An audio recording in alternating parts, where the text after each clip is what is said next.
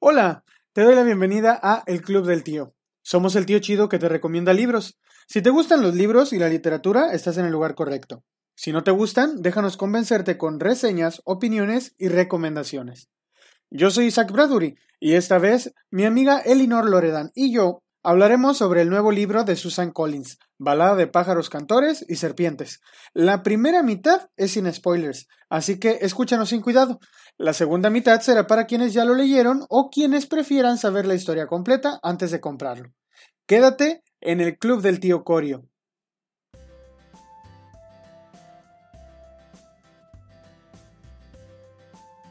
Sean todos bienvenidos a otro capítulo de El Club del Tío. En esta ocasión tengo de nuevo el placer de estar acompañado por mi entrañable amiga Elinor. Elinor, ¿cómo estás? Hola, me encuentro muy bien. ¿Y tú? Muy, muy bien y muy contento porque por fin eh, nos toca hablar sobre este libro que tenemos ya un ratito que lo terminamos de leer y no lo habíamos este, podido hablar. De hecho, no hemos hablado nada al respecto, ¿verdad? No, hemos dejado todas nuestras impresiones para este podcast para poderlo comentar aquí con todo tu público y, ay, pues no sé, nos vamos de lleno a, a la sinopsis o qué hacemos. Pues sí, yo creo que sí. Miren, si ustedes están escuchando este programa es porque ya vieron el título.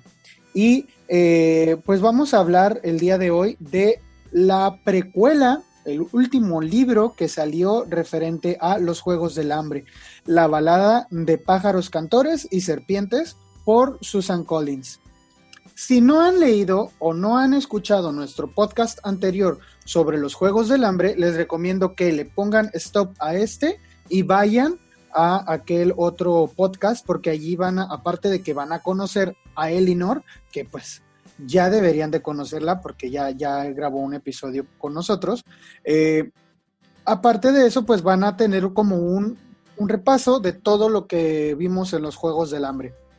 Y así ya van a estar listos para escuchar este podcast con todo fresco para que puedan eh, zambullirse con mayor comodidad en, en, este, en este libro. Que, pues, dicho sea de paso, a mí me encantó, no sé a ti. Sí, a mí también me gustó mucho. Este, no sabía qué esperar de este libro y sí, sí me dejó muy, muy satisfecha. Sí, demasiado. Digo, ¿qué tiene? Estábamos diciendo la vez pasada, van cinco años desde que salió la última película de los Juegos del Hambre y diez años en total desde que, desde que se escribió el primer libro. Entonces, eh, se tomó su tiempo Susan Collins para volver a entregar algo y parece que eh, eso de tomarse su tiempo para escribir rindió muchísimo eh, frutos, rindió muchísimos frutos. ¿Por qué? Porque eh, incluso yo me atrevo a decir que me gusta más que, por ejemplo, el primer libro de los Juegos del Hambre. siento que comparado con este libro, sí este, es mejor la balada de los pájaros cantores y serpientes que el primer libro de los Juegos del Hambre. O no sé tú. Así, así de arriesgado tú, ¿te gusta más? Sí, la verdad sí. A mí sí me gustó muchísimo más este libro que el primero de los Juegos del Hambre. Wow. ¿Sabes que a lo mejor son un poco más que maduros los personajes? Sí, yo creo que es eso, porque también se nota, digo, la, escritora era un primer libro y era un primer libro que pues no sabías, digo, desde el punto de vista de la escritora, ella no sabía qué era lo que le iba a pedir el público, no sabía cómo desarrollar bien los personajes quizá, y para este otro libro ya tiene la experiencia de los tres libros anteriores y de haber participado en la producción este, del guion, de las cuatro películas, entonces ya tiene más, más experiencia y se nota esa experiencia al escribir este otro libro. Y, yo por eso mm, digo que me gusta más que el primer libro de la saga este, eh, completa. Y además de que, pues yo creo que no se puede leer definitivamente solo este libro. A fuerzas tienes que leer los Juegos del Hambre, pero eh, vale totalmente la pena leerlo. Sí, sí, eso en definitiva tienes que haber leído la, la trilogía, tienes que haber conocido a todos los personajes, a Snow, a Katniss, a conocer los insajos, para meterte de lleno en balado de pájaros, cantores y serpientes, para que comprendas muchas cosas y digas, oh. sí, definitivamente. Y es que, eh, bueno, desde que empieza el libro, empiezas con sorpresas de ese tipo. Así que, ¿qué te parece si empezamos con la sinopsis? Excelente.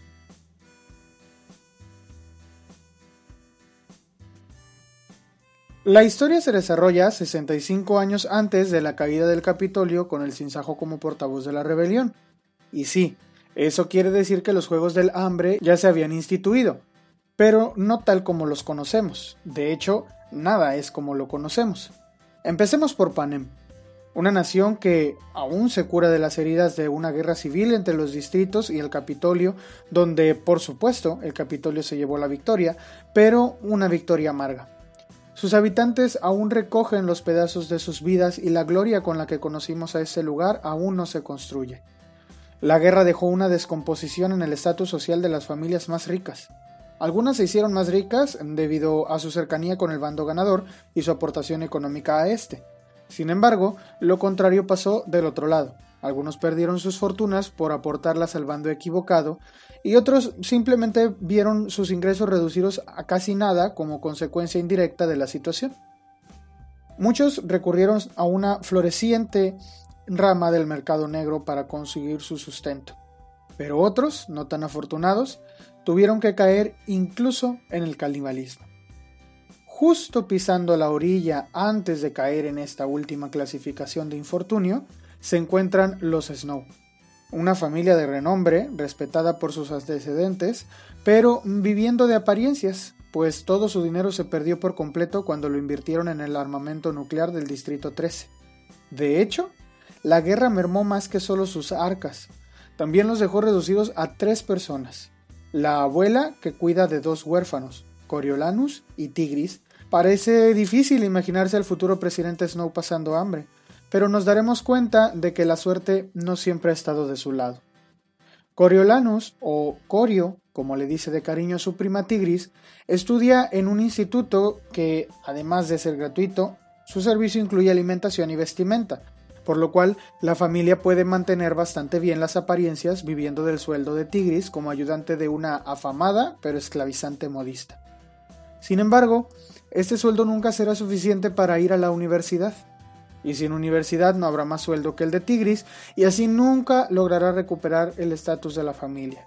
De hecho, algunos empiezan a notar algo extraño, y es cuestión de tiempo hasta que quede el descubierto su verdadera situación económica, un escándalo que no pretenden soportar.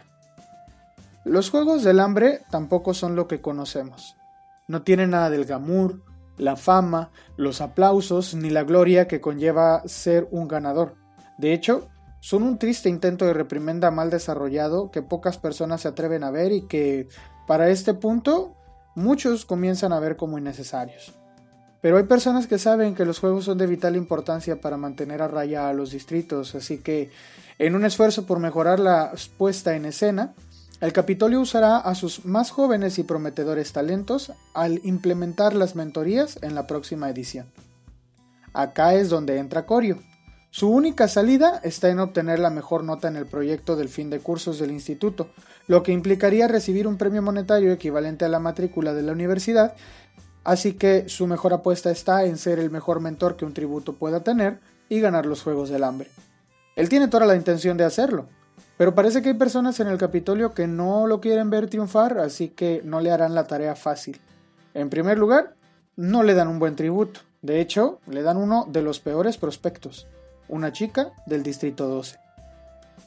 Otro de los mentores en los juegos será Sejanus, un chico que salió del Distrito 2 gracias a la fortuna que su padre amasó durante la guerra.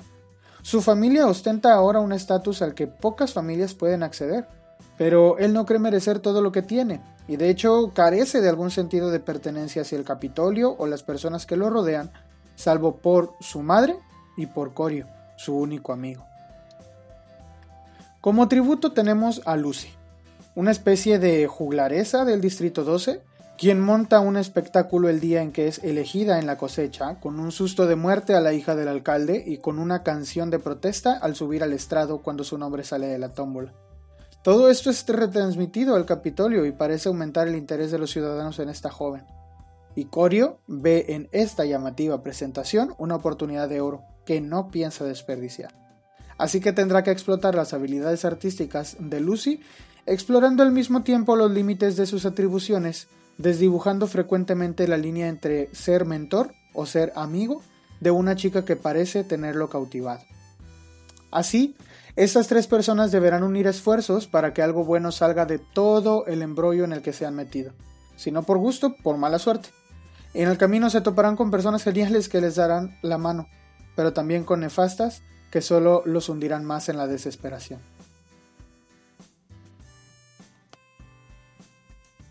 En esta ocasión, de hecho, lo, lo, más curioso del libro y lo que más te atrae del libro es que vamos a, seguir a un personaje que si bien ya lo conocemos, no sabemos tanto de él como nosotros quisiéramos y él es lo que vamos a ver ahora. Vamos a conocer al tío Corio, que ¿quién es Corio? Pues es el presidente Snow. Es Coriolanus Snow. Sí, ¿verdad? Coriolanus. Sí, Coriolanus Snow. Y tiene un segundo nombre, ¿no? Ay.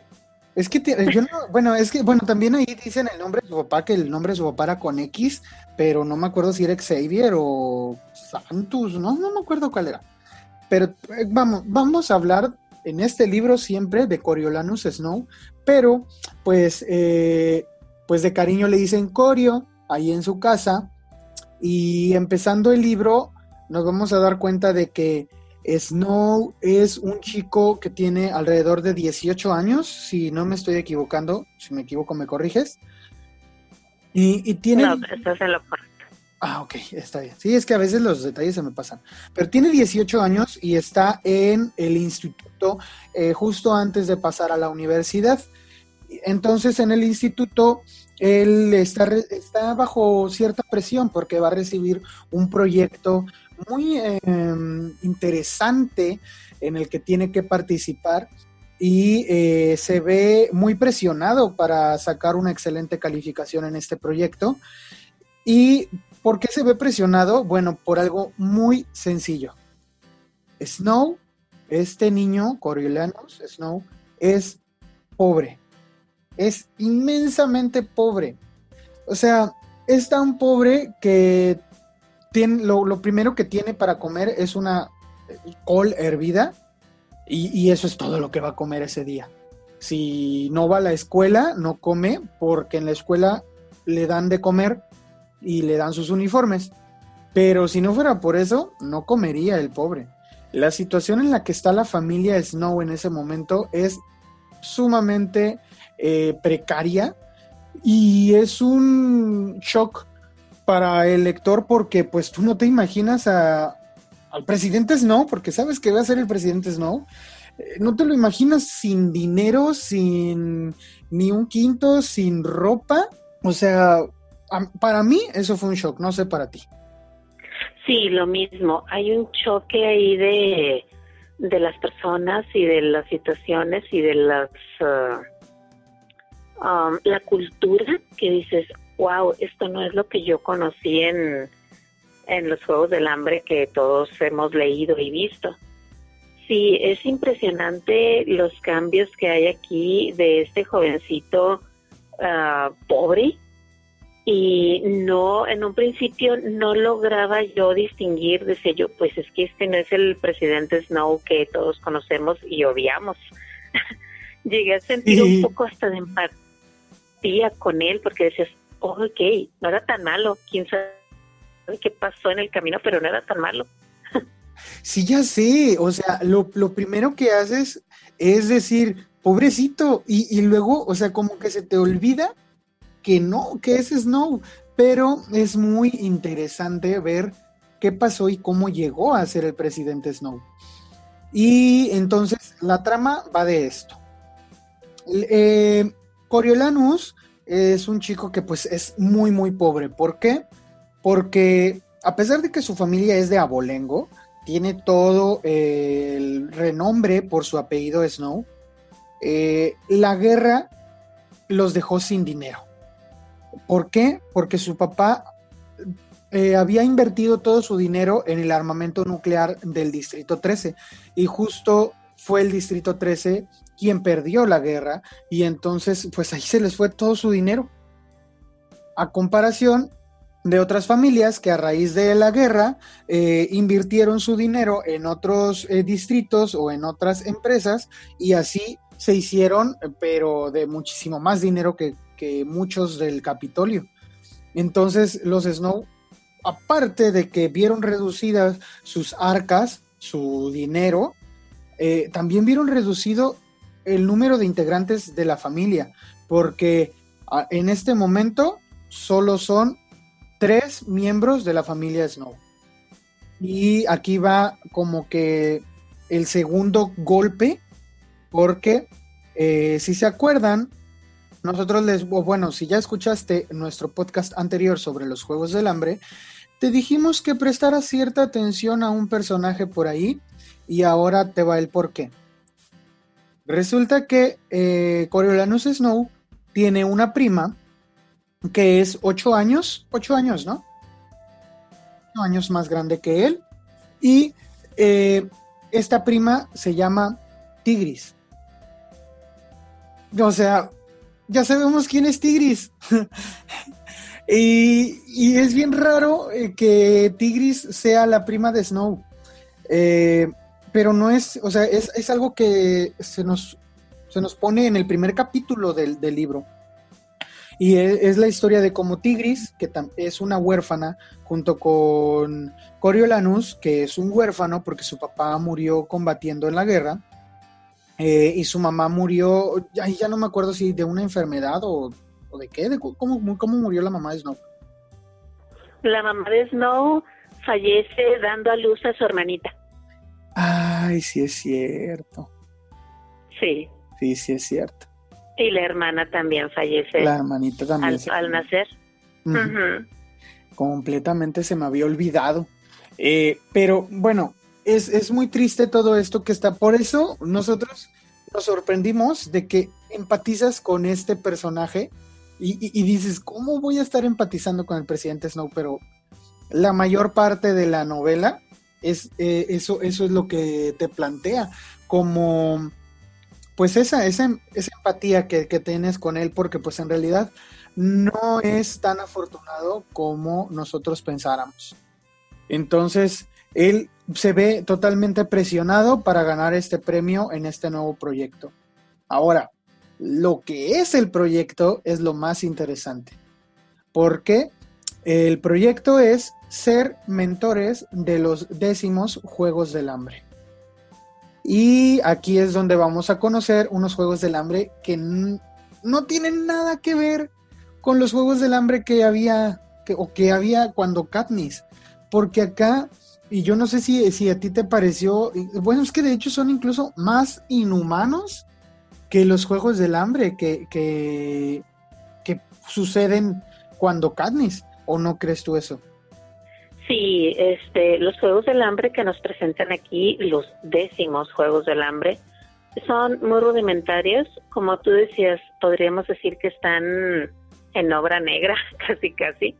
Son muy inhumanos, y no hay mentores, no hay nadie que pueda estar ah, viendo por los tributos de cada uno de los distritos. Por lo tanto, tienen que ser los alumnos de, del colegio quienes se encarguen de ello. Son, ah, a mí me quedé, yo me quedé impresionada de lo mm, deshumanizados que son uno pensaba que los Juegos del Hambre que uno había visto con Katniss eran horribles, pero no, no estábamos preparados para el nivel de, de horror que íbamos a vivir en estos Juegos del Hambre. De pobrecitos los tributos, en serio. Desde que los traen en un eh, en, en, en, un en un vagón de tren, de carga. Exacto, donde iban donde iban los animales también este, y los traen en un, en un vagón pues lleno de, de estiércol y lodo y todo. Y los traen con la misma ropa con la que estaban en la cosecha y los traen, o sea, no están cerquita los distritos, entonces los, los tributos tienen días sin comer y, y, no hay nadie que los reciba y cuando los dejan, los van y los encierran a un zoológico en una jaula de, los, de, de unos monos, o sea, es completamente eh, diferente y, es totalmente aberrante. Es más, uno podría decir, bueno, cuando, cuando estábamos con los Juegos del Hambre en el tiempo de Katniss, eh, sí, claro que era totalmente aberrante todo esto, pero por lo menos les daban de comer. y no cualquier cosa, es decir, ellos comían los tributos, comían los mejores manjares y, y se entrenaban y todo, y acá no. Entonces, acá vamos a ver unos tributos famélicos, no solo porque en sus distritos no tienen de comer, sino porque en el Capitolio nadie les da de comer. Y además de eso, enfermos y este, expuestos a las inclemencias del tiempo. Eh, y, y adelantándonos que seguramente varios tributos ni siquiera lleguen a tiempo, ni siquiera lleguen al inicio de los Juegos del Hambre, al día en el que inicien los Juegos del Hambre. Entonces, Coriolanus tiene toda la actitud dispuesta a hacer ganar a su tributo hasta que le dicen qué tributo le tocó. Y es que el tributo que le tocó es nada más y nada menos que el tributo del Distrito 12 y es una chica. Un, una presentación que vemos de la chica pues muy fuera de lo normal, porque cuando conocemos a esta chica que se llama Lucy, la, la, sacan de la cosecha y lo primero que hace ella es algo muy llamativo y es que viene y le avienta en el vestido una serpiente a la hija del alcalde del distrito 12. Y la chica se orina del miedo de que la serpiente la fuera a morder y entonces Lucy sube al podio y empieza a cantar. Y eh, ahí vemos la primera de muchas baladas que eh, le darán sentido al nombre de este libro, como la balada de, las, de los pájaros cantores.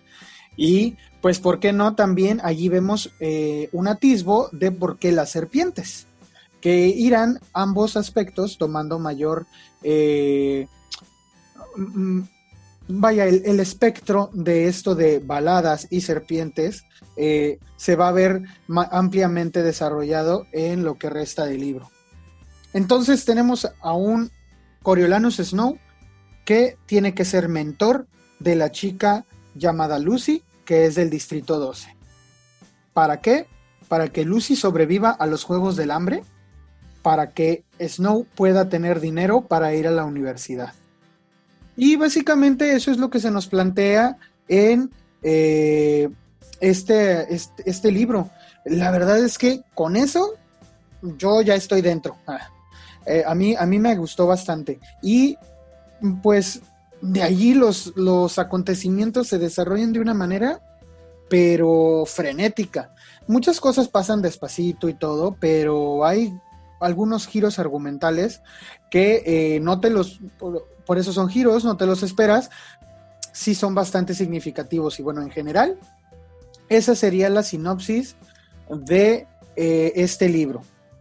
Así que, eh, para quien no haya leído este libro, que salió, ¿hace cuánto salió? Hace unos dos, dos, tres meses, ¿no? Salió en España, creo. Sí. Así es, y a finales de septiembre está aquí en México, gracias a RBA Molino, que lo trae Océano. Lo que pasa con nosotros es que nosotros conseguimos una copia traída desde España, porque hubo quien trajo libros desde allá para eh, pues venderlos acá en México y por eso eh, ahorita pues ya, ya, tiene un rato que la leímos. Entonces, eh, pero pues obviamente el costo pues era muchísimo mayor pero pues eh, uno que está de ansioso y no se quiere esperar y, y, que se cree Billy billetes y que Se cree de la familia Snow para andar despilfarrando dinero, lo que sea. Es que lo necesitábamos en nuestra vida, así como necesitábamos respuestas.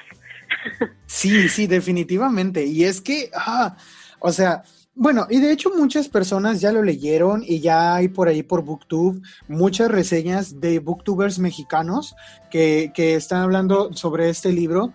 Yo no dudo, la verdad, hay que decirlo, que algunos de ellos consiguieran copias piratas, porque también ya están circulando en, en, eh, en, el mercado copias piratas, tanto del libro en físico como del libro en digital. Y pues obviamente esto ya ya se sabe que se sale de control.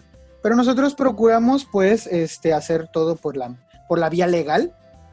Y pues sí este aunque salga un poquito más caro, pero pues ya lo tenemos en físico y todo muy bien, todo original. Va calado. pero sí, este creo que vale totalmente la pena haberlo comprado aunque evidentemente quizá me hubiera podido esperar a que llegara a México, eh, pues no me arrepiento de nada.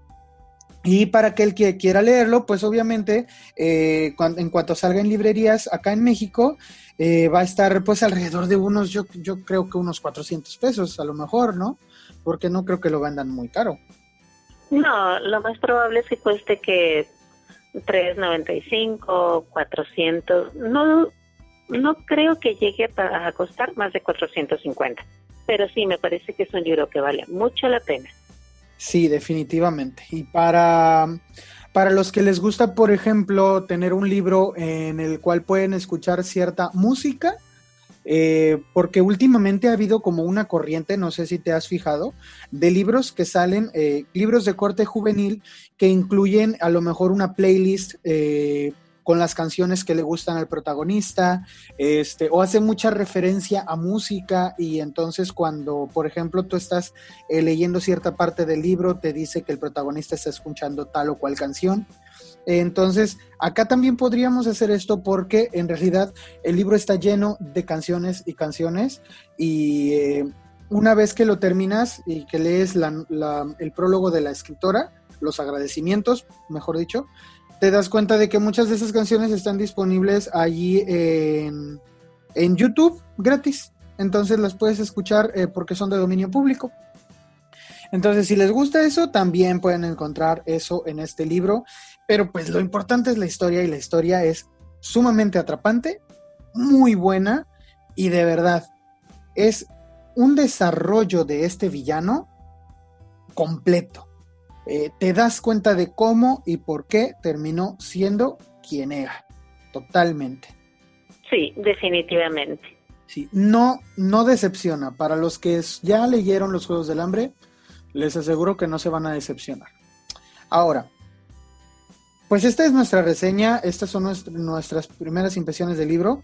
Y si tú no has leído el libro, no has sido de estos quienes ya consiguieron su copia, eh, ya sea en papel o en digital. Eh, te recomiendo que ya no sigas escuchando este podcast y te agradezco bastante que lo hayas escuchado hasta aquí. O si eres valiente, continúa escuchando el podcast, pero vamos a decir varios spoilers a partir de aquí. Así que no nos hacemos responsables de lo que vaya a pasar. Si son si son masoquistas como yo, sigan escuchando. Sí, la verdad es que sí. O sea, digo, o si no te importa este escuchar algún spoiler, digo, tú síganos escuchando. Pero hasta aquí, desde aquí va a haber muchos spoilers. Empezando con, o sea, ¿qué onda con Tigris? sí. Yo sigo loco porque, o sea, Tigris es prima de Snow. Y, Snow le hizo eso. ¿Qué onda con ese vato? Y, tú ves a Tigris desviviéndose por Snow, tú ves a una Tigris eh, muy, muy eh, entregada a, ayudar a su primo, eh, con la, con, o sea, con la entereza de soportar a una mujer que la está tratando de la patada por un sueldo miserable, y aún así ella va porque, porque quiere que su primo eh, no salga de la escuela. La opción para quienes no terminan de ir a la escuela o para quienes salen de la escuela es hacerse agente de la paz. Esa es la opción. pero un Snow no va a ser agente de la paz. Entonces Tigris se está sacrificando para que Snow no tenga que ser un agente de la paz. Y entonces vemos que en los Juegos del Hambre, eh, eh, en, la, tercera parte, cuando vemos que Katniss está eh, refugiándose en el Capitolio, Snow le pagó con la peor moneda posible. Y, y o sea, yo, yo la verdad, eso fue el primer shock de todo el libro. Eh, ¿Qué otra cosa pudiéramos comentar que ya se, que ya se considere como spoiler? Bueno, respecto de Tigris, ¿dices esto? No, pues respecto de todo el libro. Ya aquí ya vamos a hablar lo que sea del libro. Ah, ok, ya nos vamos a orientar a lo que sea. Sí. Ah, no sé, este, en un principio tú sabes que yo batallé un poco para leerlo. Me resistía a que, a que Susana quisiera poner a, a Coriolanos Snow como que fuéramos empáticas con él, me resistía porque no es un villano, pero luego ya te vas acostumbrando ahí y dices, ah, ya entiendes por qué es así, por qué decía esto y las actitudes.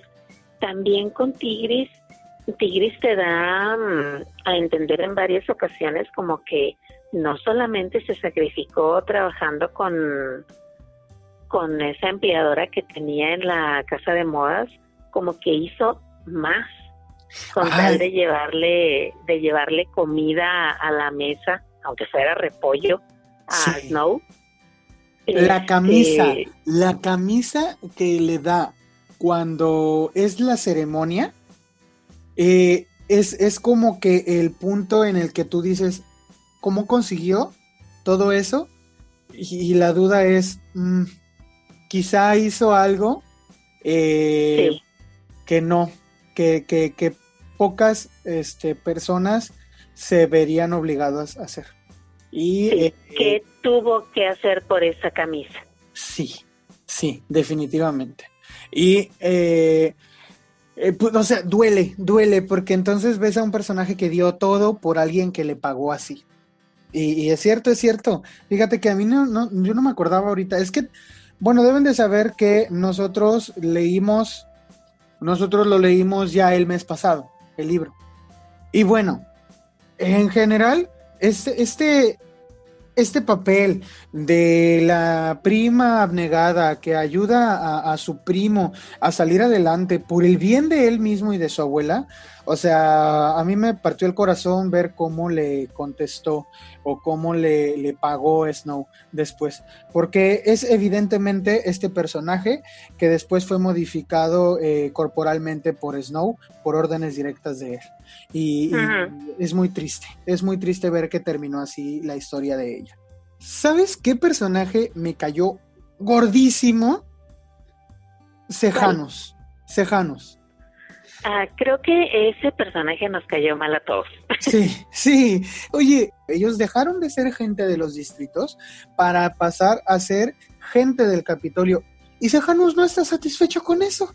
Él no, no, está contento con tener comida todos los días y con ir a la escuela.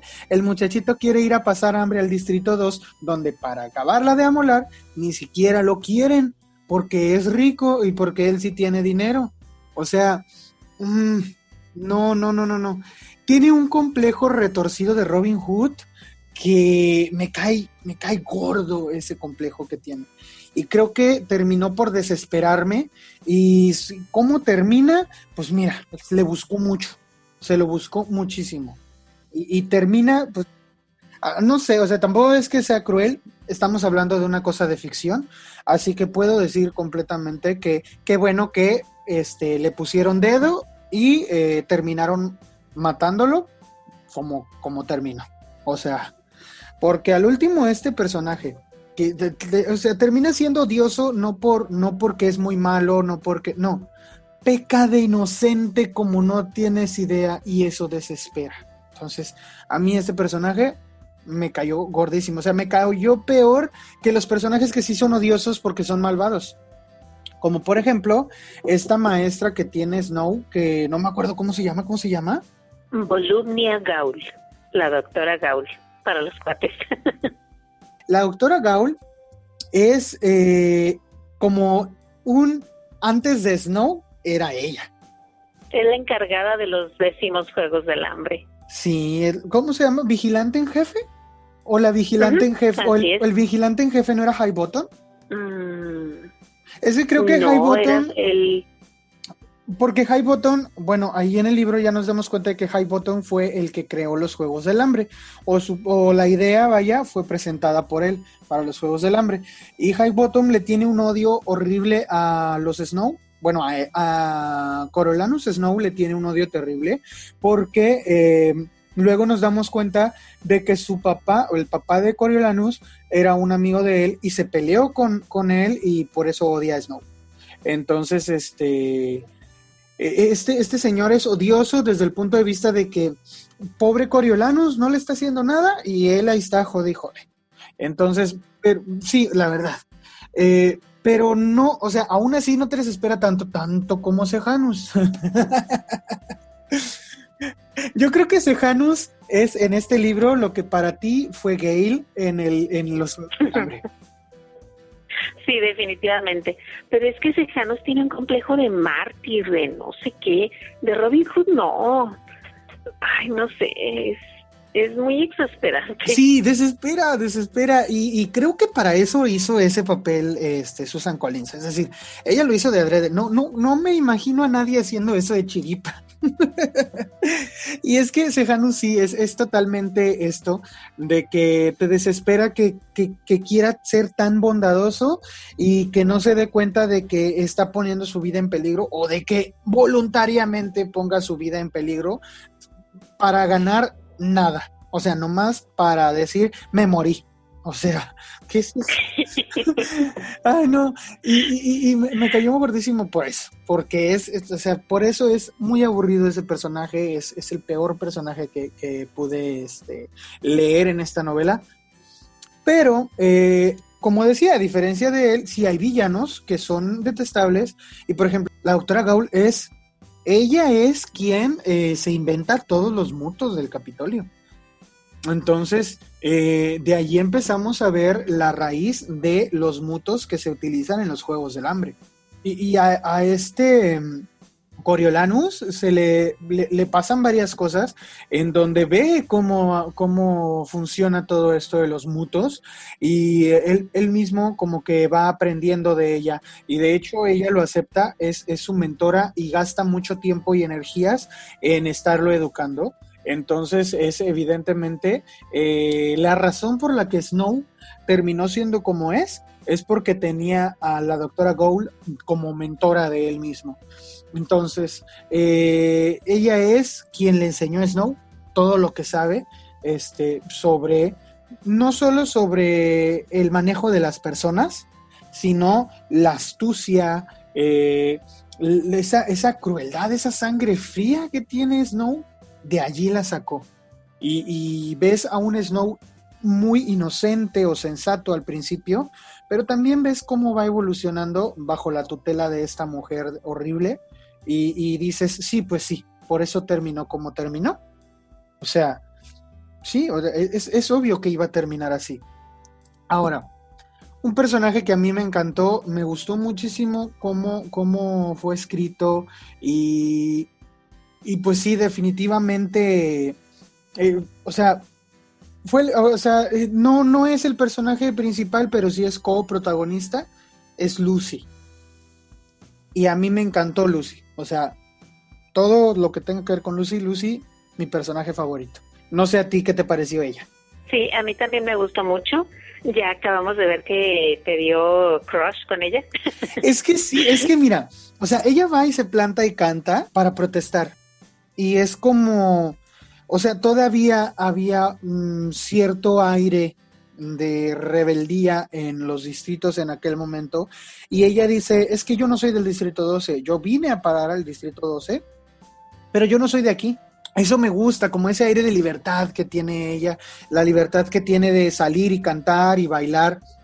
Y que, lo haga como su escudo, ¿no? Ante lo que está pasando en ese momento, porque ella se está viendo en una situación horrible en la que la van a mandar al matadero y no hay nadie que la proteja de eso. Y, entonces, pues vemos que ella aún así no se deja caer y, y, sigue como con esta, dando esta cara para que no la vean, porque ella dice, ok, sí, me siento, me siento fatal, pero no les voy a dar el gusto de que me vean fatal. Entonces, exactamente. esa, esa, actitud, y tú lo sabes porque, porque nos conocemos ya desde hace tiempo, a mí esa actitud es la que me gusta. O sea, a mí me gusta que la gente sea así y a mí me gusta ser así. Entonces, eh, por eso siento que empaticé mucho con ella y eh, además, de, además de que es el personaje que canta y todo esto, porque ella es parte de un grupo musical y eh, tocan, bueno, no sé si tú te diste tiempo de escuchar algunas canciones de la, o de buscar por ahí algunas de las canciones del libro, pero es folk. Y a mí me gusta mucho ese género, entonces totalmente me puedo imaginar a, una chica cantando folk y, yo encantado. Por esas razones fue mi personaje favorito. No sé si tú tuviste un personaje favorito. Sabes que, volviendo a lo de Lucy, uh, Susan creó un personaje muy fuerte, inclusive en algunos momentos superaba, a mi parecer, un poco a, a Corio. Eh, había momentos en que lo devoraba eh, vimos su fortaleza, vimos también sus momentos de debilidad, vimos su miedo y que no se dejó derrotar por nadie. Inclusive, y ahí va un, spoiler grande, inclusive al final no se dejó vencer, aunque pues perdiera algo que fue muy importante para ella, como es uh, el amor. Eso me gustó muchísimo de ella y sí, sí, yo escuché las canciones y me encantaron. Sí, es más, me parece buen momento para entrar a esto, a las relaciones personales, eh, porque vamos a hablar del amor, de Lucy. Resulta que, bueno, estos tres personajes, que son Sejanus, Coriolanus y Lucy, terminan muy involucrados los tres. No en un triángulo amoroso, como vimos en los Juegos del Hambre, que la verdad me hubiera chocado, pero pensé que lo iba a hacer la verdad sí pensé que lo iba a hacer, pero no lo hace. Y qué bueno, porque me hubiera caído gordísimo el libro. Hubiera echado a perder todo. O sea, para mí hubiera echado a perder todo el libro si les hubiera metido un triángulo amoroso. Qué bueno que no lo hizo. Pero eh, Sejanus es este chico que solamente eh, Snow le hace caso y solamente Snow lo protege porque pues es, es un chico decente. Coriolanus Snow es un chico decente cuando empieza el libro y por eso podemos empatizar con él.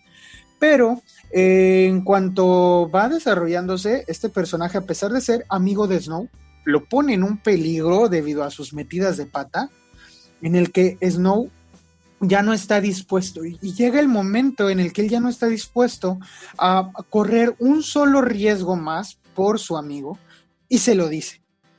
Y le dice, ¿sabes qué?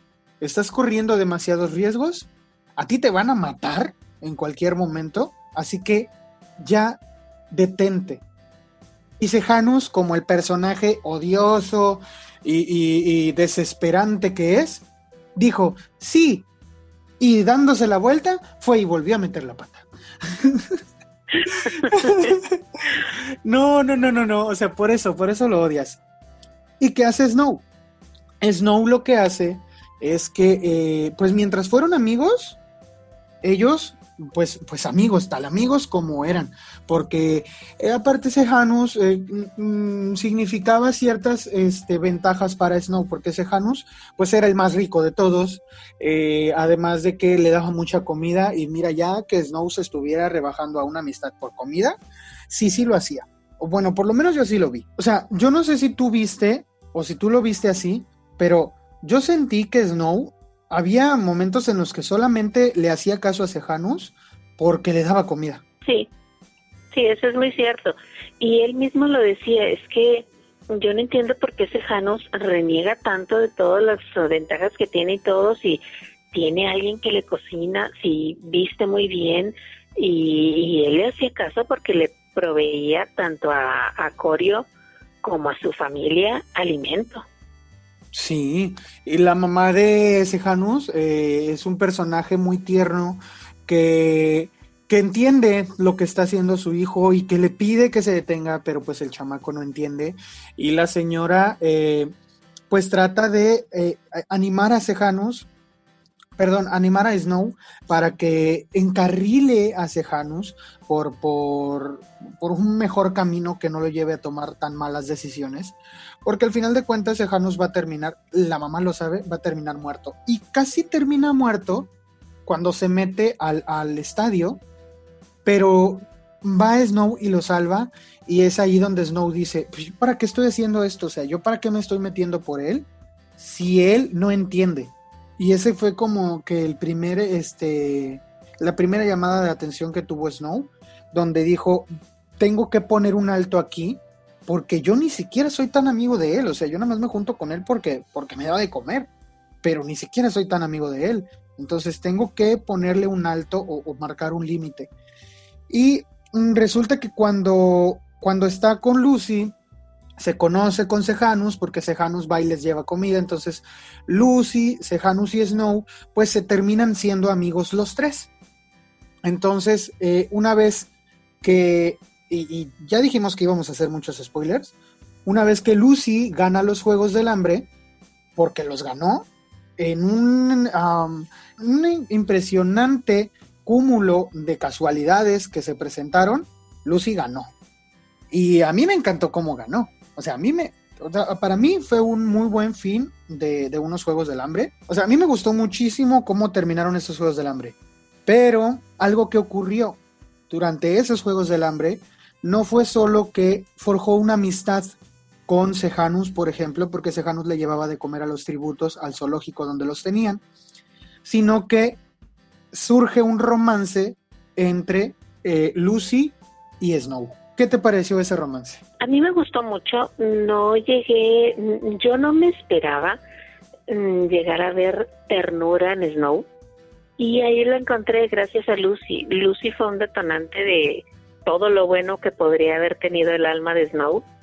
Me gustó muchísimo y cómo él se arriesgó, siendo él que era muy realista y que tenía que ganar por su familia. Él se arriesgó en varias ocasiones para que Lucy desde comiera hasta tuviera las armas necesarias para ganar los juegos, para prepararla de alguna manera para que fuera, ¿qué se podría decir? Preparando su camino para la victoria. Sí, Snow no tenía que comer para él. Y todavía llevarle comida a Lucy era casi Ajá. imposible. Así que corrió muchísimos riesgos, robó comida de la escuela que estaba totalmente prohibido y era motivo de expulsión. Y, y, todo esto lo hace y tú dices, ¿lo hizo porque quería ganar o lo hizo porque estaba enamorado de ella? Y la verdad es que te da a entender que lo hizo, ya lo hace, o sea, llega el momento en que lo hace porque está enamorado de ella. Y definitivamente lo, lo, se lo dice él a ella antes de que empiecen los juegos, ¿sabes qué? Te amo. Y eh, Lucy se lo dice también. O sea, eh, ahí se desarrolló una relación eh, de amor entre los dos. Y sí, a mí también me gustó. La verdad es que, digo, no, un libro juvenil no estaría completo sin que hubiera un romance, pero pues sí, este romance estuvo bien. Me agradó que no fue un triángulo amoroso, pero el romance estuvo muy bien porque vemos precisamente eso que dices, la parte tierna de Snow. Alerta de spoilers por mi parte. Ajá. Hay un beso y un beso muy bueno y comprendo por qué Snow no le creía a Katniss. sí, él sabe que es estar enamorado. Y a lo mejor a nosotros se nos puede hacer difícil creerlo, pero él sabe cómo son los juegos y cómo es que alguien que tú quieres vaya a los juegos. Es decir, Snow sí sabía lo que decía cuando le pedía a Katniss que lo convenciera. También yo creo que, eh, y, esto lo dicen en muchos foros en internet, ¿eh? porque estuve buscando, cuando estuve buscando fanfics de Coriolanus y de Lucy y todo eso para darme una idea de los personajes, eh, muchos, muchas personas en, en, foros de internet sobre, sobre este libro dicen, claro que Snow iba a odiar a Katniss y a Pita, porque son la viva imagen de Sejanus y de Lucy. Sí, tienes toda la razón. Pero a Pita sí le queda ser tiernosito. Y a Sejanus no. Sí, y es que Pita, aparte, no es un mártir a lo tonto. O sea, Pita no es un mártir a lo tonto. Pita es, es alguien noble que está haciendo cosas nobles eh, siempre que sea posible, pero no lo hace solo por exponerse, este, por decir, eh, ya no quiero estar aquí porque esto no está bien, no, sino que él dice, esto no está bien, voy a hacer lo necesario para que esté bien. Pero sí vemos ciertas similitudes entre Pita y Sejanus, y entre Lucy y eh, Katniss, que aquí una de las, eh, de las casualidades o de las, de las similitudes que podemos ver, y por eso hablamos sobre pájaros, baladas y eso, es que Lucy es, es, es cantante y está en una banda musical. Y varias de sus canciones son canciones que terminan eh, llegando al imaginario de, la gente cuando Katniss eh, va a los juegos. Entonces, por ejemplo, la canción del árbol del ahorcado tiene su inicio. No me acuerdo, no la escribió Lucy, ¿verdad? La escribió alguien más. Sí, la escribió alguien más, pero Lucy la canta en la balada. Y dice uno, oh, Dios mío, es la canción de Katniss. Sí, es la canción de Katniss. Entonces, ¿te imaginas cómo se estaría revolcando Snow cuando escuchó a Katniss en los propos cantando la canción del ahorcado? O sea, estuvo fuerte. Y, y, no solo es la canción del ahorcado, hay otras tantas, otras tantas canciones que acompañan este libro que si dices tú, pues, pues es que hay, bueno, y otras comparaciones, porque por ejemplo, hablamos de eh, los, hablando de los pájaros, hay muchas referencias a los sinsajos con Lucy. Y Lucy siempre habla de ellos y Lucy los, o sea, Lucy los trae para todos lados. A Lucy le encantan esos pájaros. De hecho, su nombre es Lucy Greybeard, que es este como, pues nada más le quitas una letra y es Greybeard y es como ave gris, que los sinsajos son aves grises. Y también son como teorías que vi en foros, pero es cierto. O sea, sí es como ese recuerdo de los sinsajos, sí, sí, sí lo ha de haber llevado a Lucy. Eh, definitivamente el hecho de que Katniss se hiciera llamar sinsajo y que Lucy siempre le estuviera hablando de sinsajos a coriolanos. Este, y de su canto, y de hecho eh, Lucy le enseñó eh, o, le, le, hizo ver pudo aprender Snow también en el Distrito 12 cómo eran los sinsajos y cómo repetían las cosas. Y, este, y también que Katniss todo eso lo tomara como estandarte para la rebelión, seguramente debió dolerle mucho a Snow. Sí, debe de haberle calado.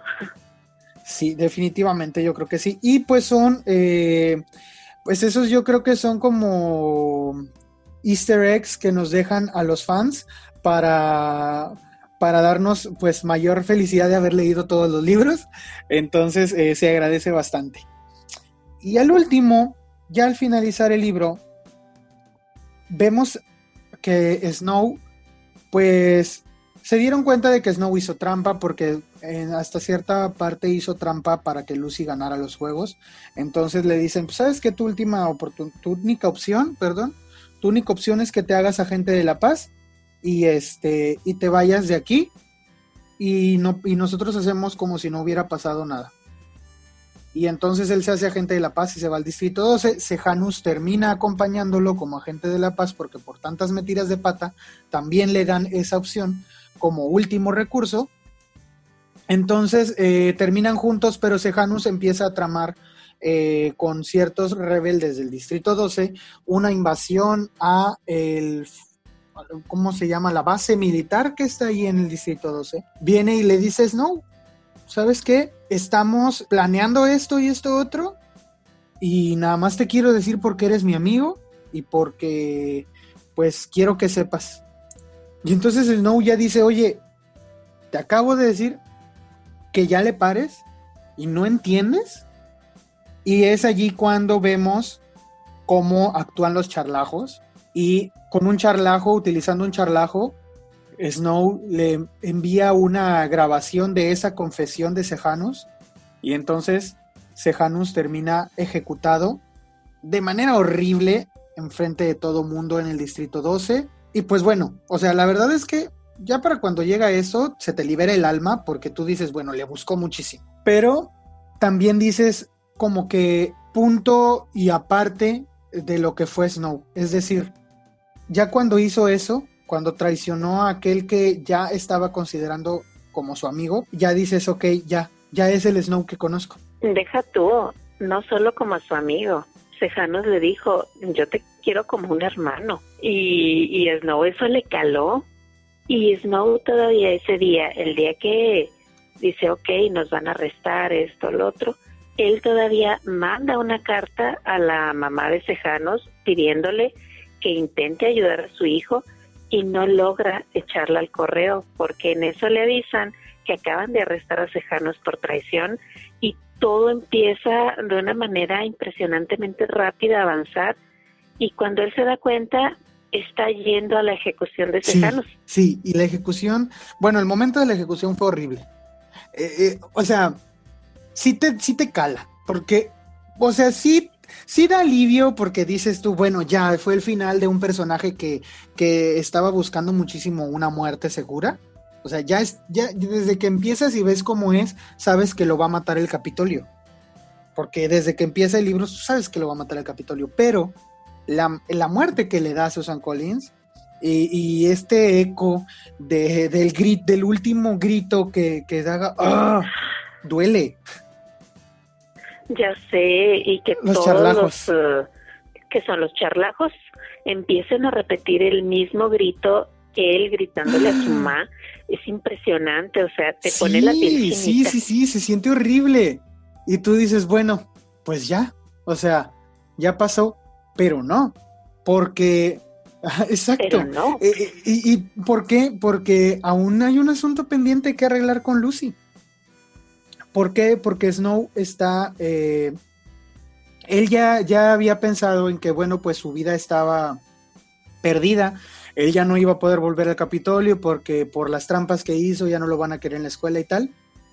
Y entonces, pues le dice a Lucy, ¿sabes qué? Pues huyamos los dos. Para esto debes saber digo, por si tú no leíste el libro y, eres valiente y aquí estás. Snow terminó de agente de la paz en el distrito 12 y eh, Lucy, pues la regresaron como tributo que ganó, la regresaron al distrito 12 así nomás.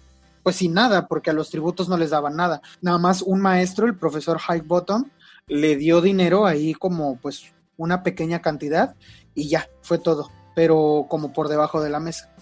Entonces Lucy le dice, no, sabes qué es que yo te amo, pero aquí no vamos a ser felices, vámonos de aquí. Y Snow le dice sí, y justo cuando pasa eso, cuando ya quedaron ellos, es cuando ejecutan a, es cuando ejecutan a Sejanus. Y entonces eh, ya, ya tienen planes para que una noche ellos se vayan y le dan un anuncio a Coriolanus y es que él va a ascender a Ay, no me acuerdo, lo iban a promover, pero no recuerdo a qué. Le iban a dar autoridad, ¿no? O sea, lo iban a llevar a una escuela especializada y le iban a dar autoridad este, sobre varios agentes de la paz como si fuera pues un jefe o algo así. Y pues vaya, él veía allí la oportunidad de ir escalando posiciones a nivel militar y terminar regresando al Capitolio pues como como eso, ¿no? Como un militar con poder y al mando de gente. Y entonces él ve allí una posibilidad de volver a la vida que dejó en el Capitolio y a la honra del nombre de los Snow. Y justo le dicen eso el día en el que él se pensaba fugar con Lucy. Y ahí es donde dices tú, es que Snow sí estaba enamorado. Porque a pesar de eso, y a pesar de que el regreso al Capitolio está al alcance de su mano y que va a, va a poder tomar un tren e ir al, al, Capitolio prácticamente, él dice, no, yo quedé con Lucy, voy con Lucy. O sea, cala, también es otra cosa que me caló, porque yo dije, ah, pues ya traicionó a su amigo, eh, va a dejar a Lucy como si nada. No, él va con Lucy, pero allí vemos otra cosa con las serpientes, que es que pues Lucy también es muy cautelosa y Lucy em, pareciera que se enteró y se dio cuenta al platicar con Snow o al ver cómo actuaba, que fue precisamente él quien lo traicionó. Así que ella ya no estuvo dispuesta a seguir con eso y le pone una trampa a Snow, pues le da una advertencia porque no lo quiso matar. O bueno, yo no creo que lo haya querido matar, bueno, ya habíamos comentado esto. Al final de cuentas la serpiente que le deja por ahí pues no tenía colmillos, entonces no lo, no lo envenenó ni nada. Sí, me supongo que sí, así como tú dices, eh, hay una serpiente que sale de unos matorrales y muerde a Snow, pero ya cuando él vuelve a la base, le dicen que tuvo mucha suerte porque la serpiente no tenía colmillos, entonces no le pudo haber hecho daño. Pero él sí logra disparar.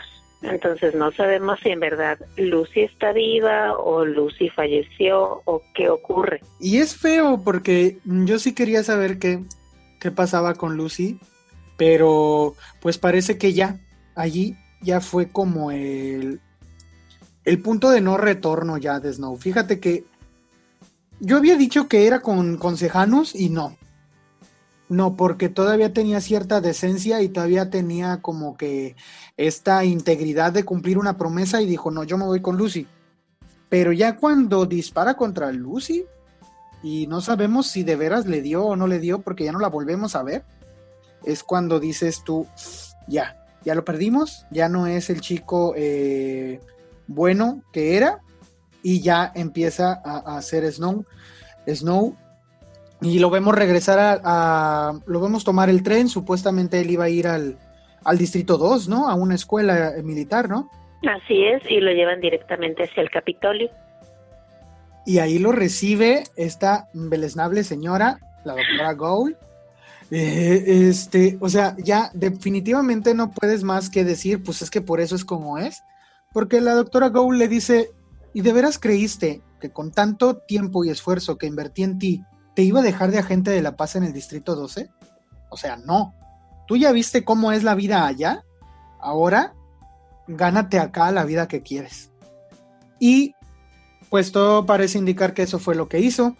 Corrió con la suerte de que la familia de Sejanus lo adoptó prácticamente.